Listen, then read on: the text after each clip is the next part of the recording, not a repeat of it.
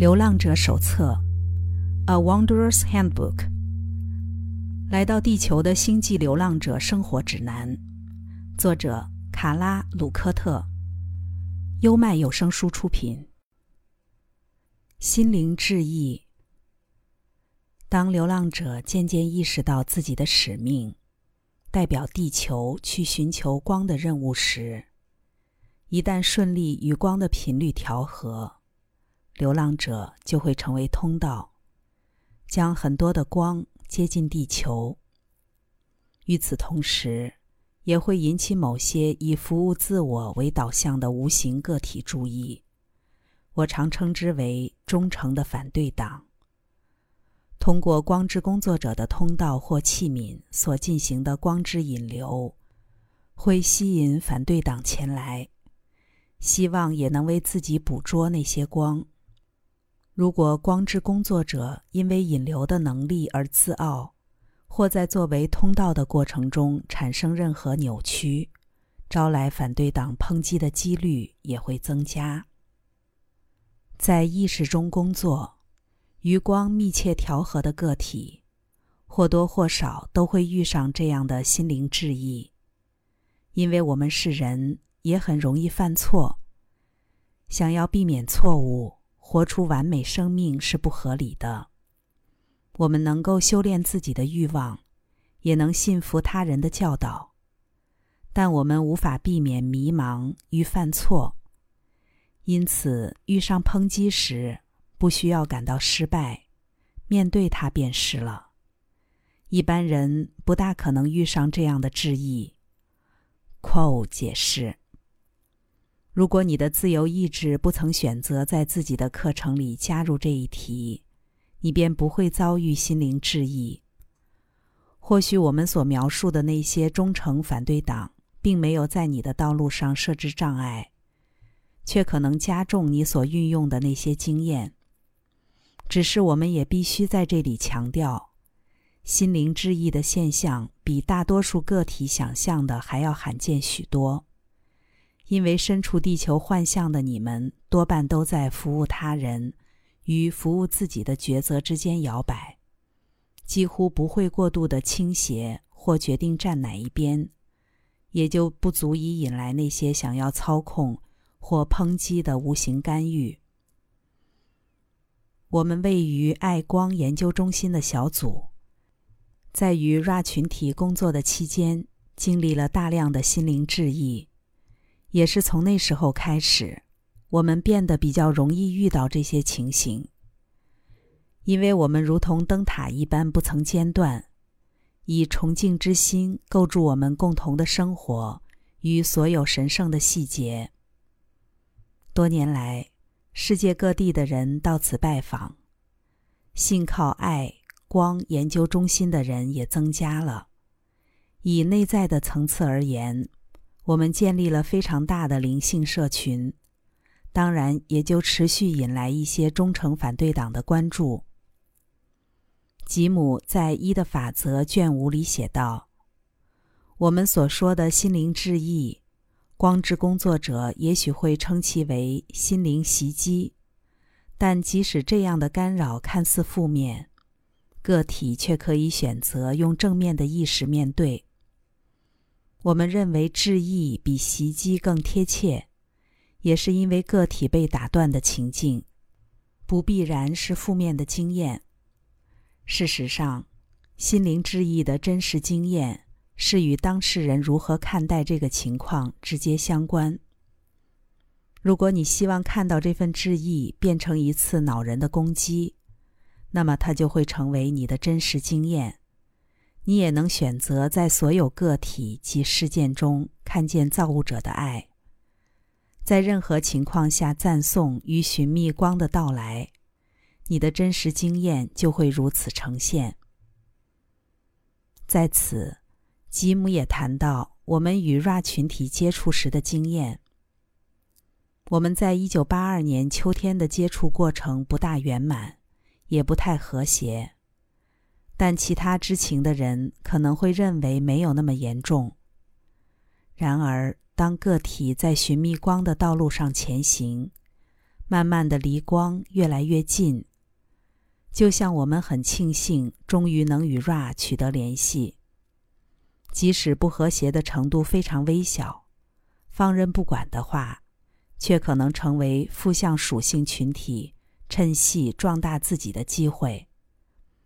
心灵之意正好是疗愈这些落差的良药，甚至可以因此得到更远、更快的进展。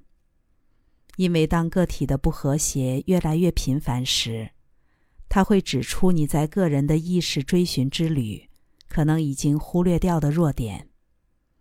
前提是你必须快速且彻底的解决这些存在于内在的扭曲，否则反而会加深迷茫与困境。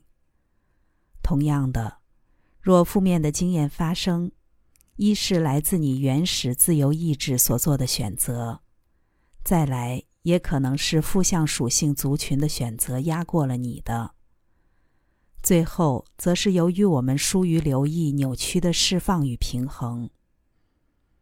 还好，大部分的人不用迎战第五密度的关主大法，至于第四密度的雕虫小技，人们纯靠自身的力量就可以匹敌。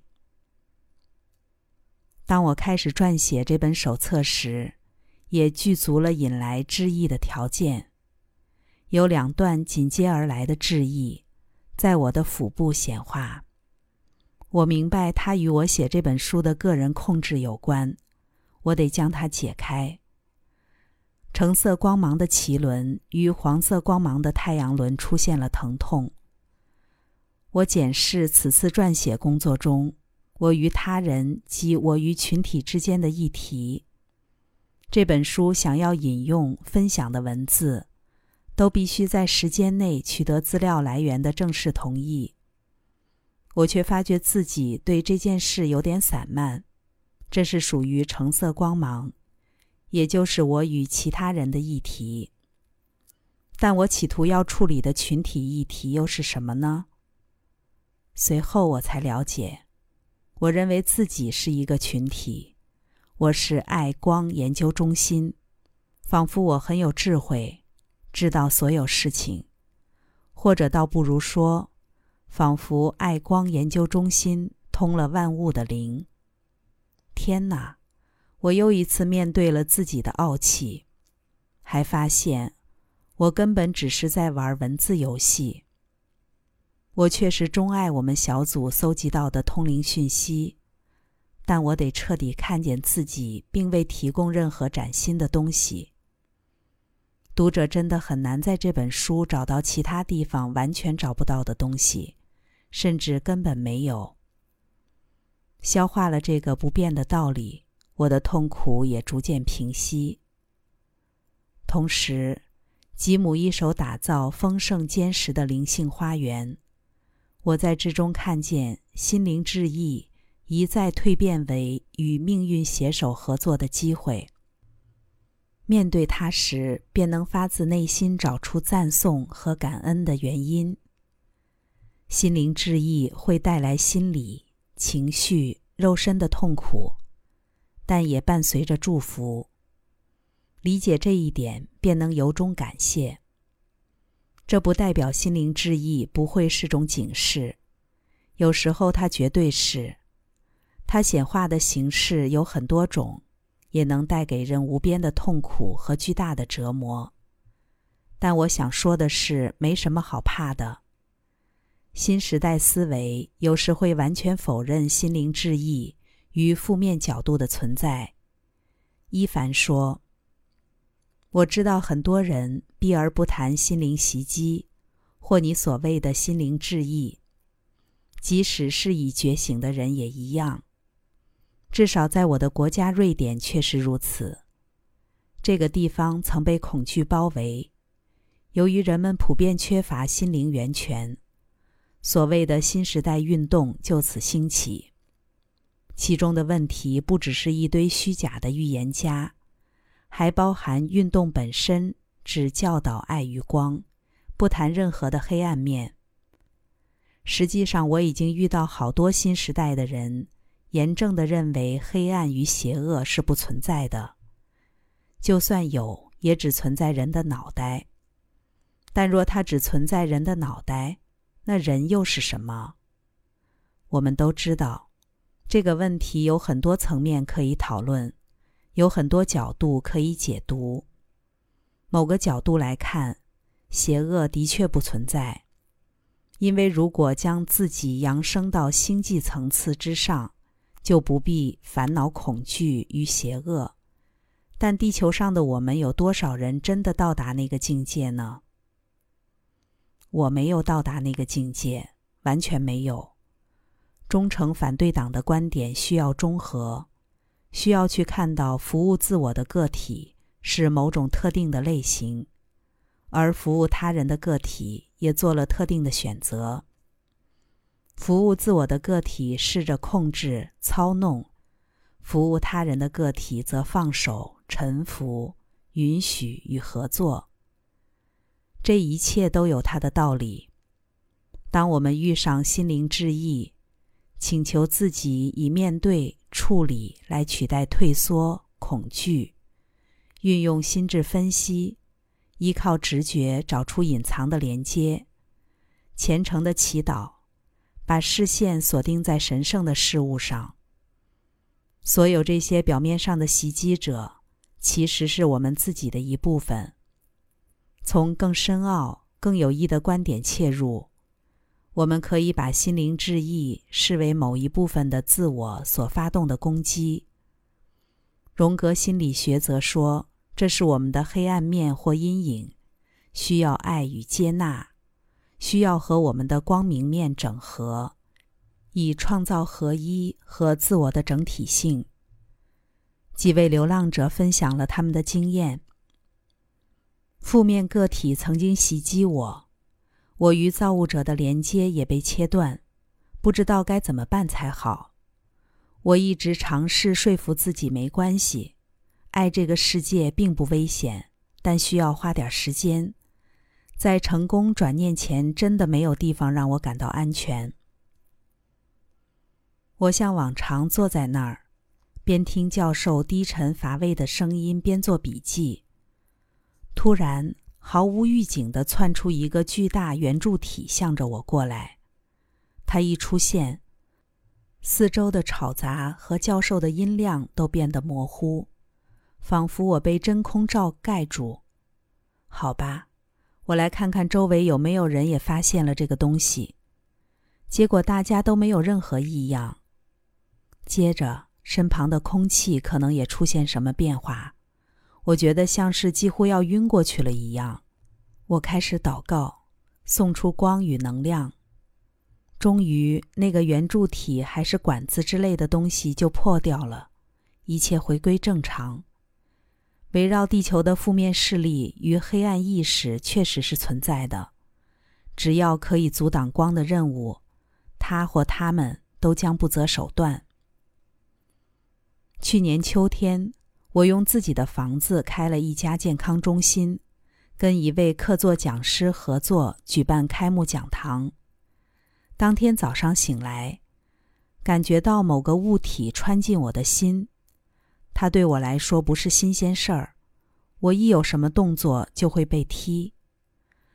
连我说我今天精神非常好，也被打得很痛。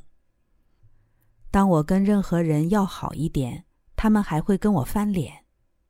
不过现在比较轻微了，因为打从我有记忆以来就一直生病，几乎没办法跟别人有什么交情。心灵之意会在有意识的时候发生，也会出现在梦里，通常是接近三四点的深夜。由于启蒙过程，也会有晚上突然醒来，感觉受到攻击或鬼压床等类似的夜间经验。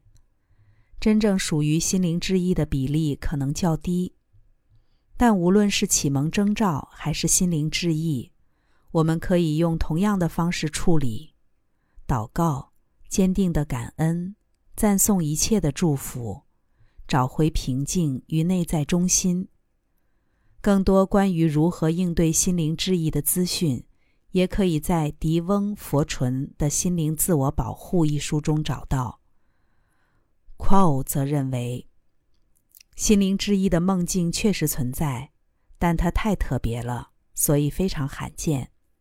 另一方面，你的生活已经展现了伤害、惊吓、出糗、羞辱和许多你宁愿不要经历的事件。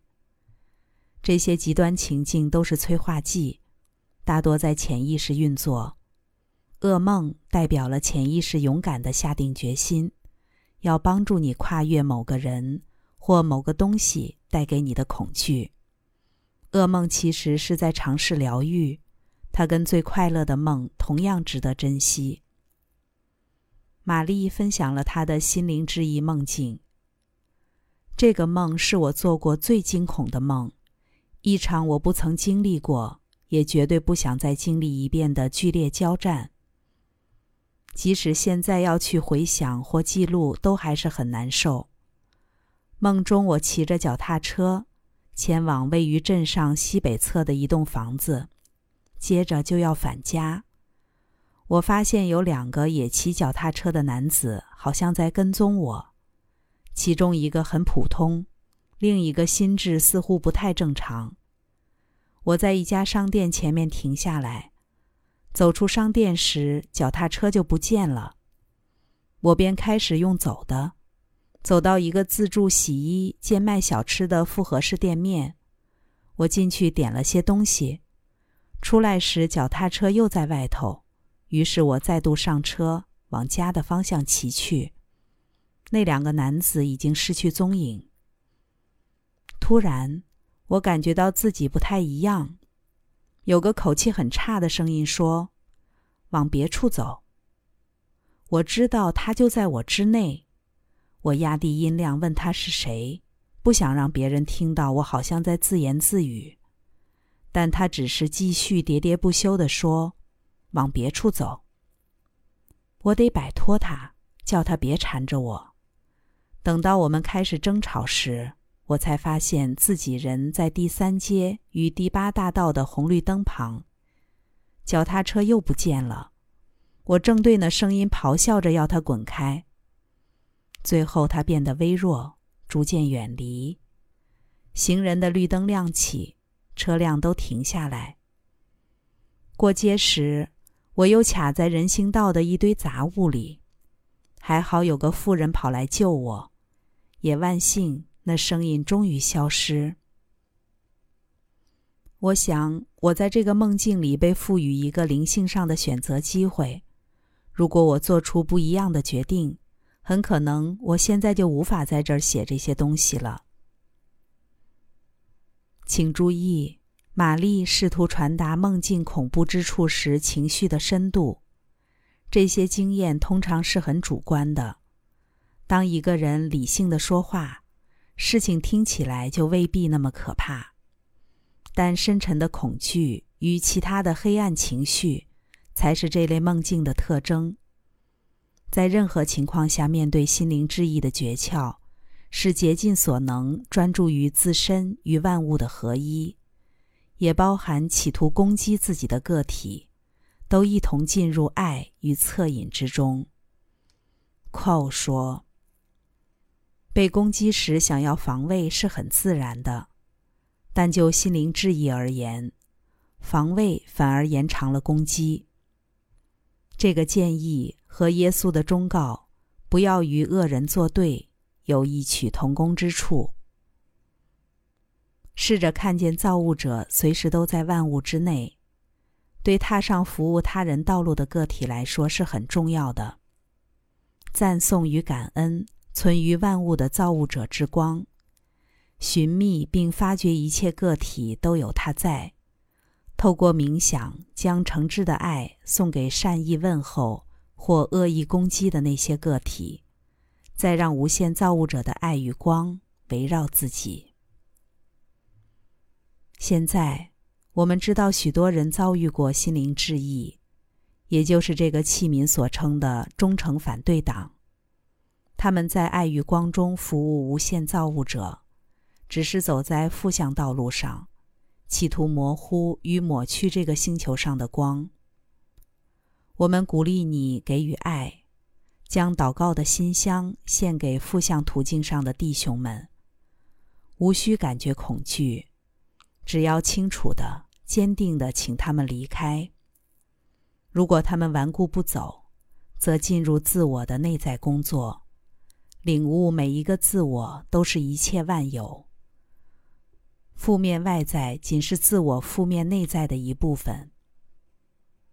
至于启蒙，就像许多攸关内在生命与灵性追寻的词语一样，是个模糊的字眼。与其替那些试炼与考验的日子准确的下个定义，我倾向让它维持模糊。那些日子是圣灵送给我们的礼物。学会许多功课之后，启蒙过程就会自然发生。催化剂会被希望极化自己、认识自己、向有所进展的真理追寻者加以运用。下一阶段的课题来得很快，我们也自觉准备就绪。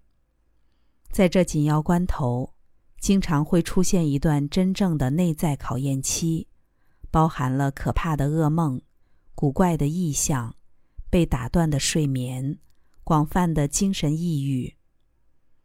我相信这个时期正是自我的精神或心灵层次，用以确认过往的学习。是否立下良好基础的时机，且保持进展的方式是直截了当的面对这些经验，继续活出我们所相信的生命。宁静的本我与充满信念的心境，将是大礼。刚才带来的是《流浪者手册》第三章《心灵致意》，优麦有声书出品。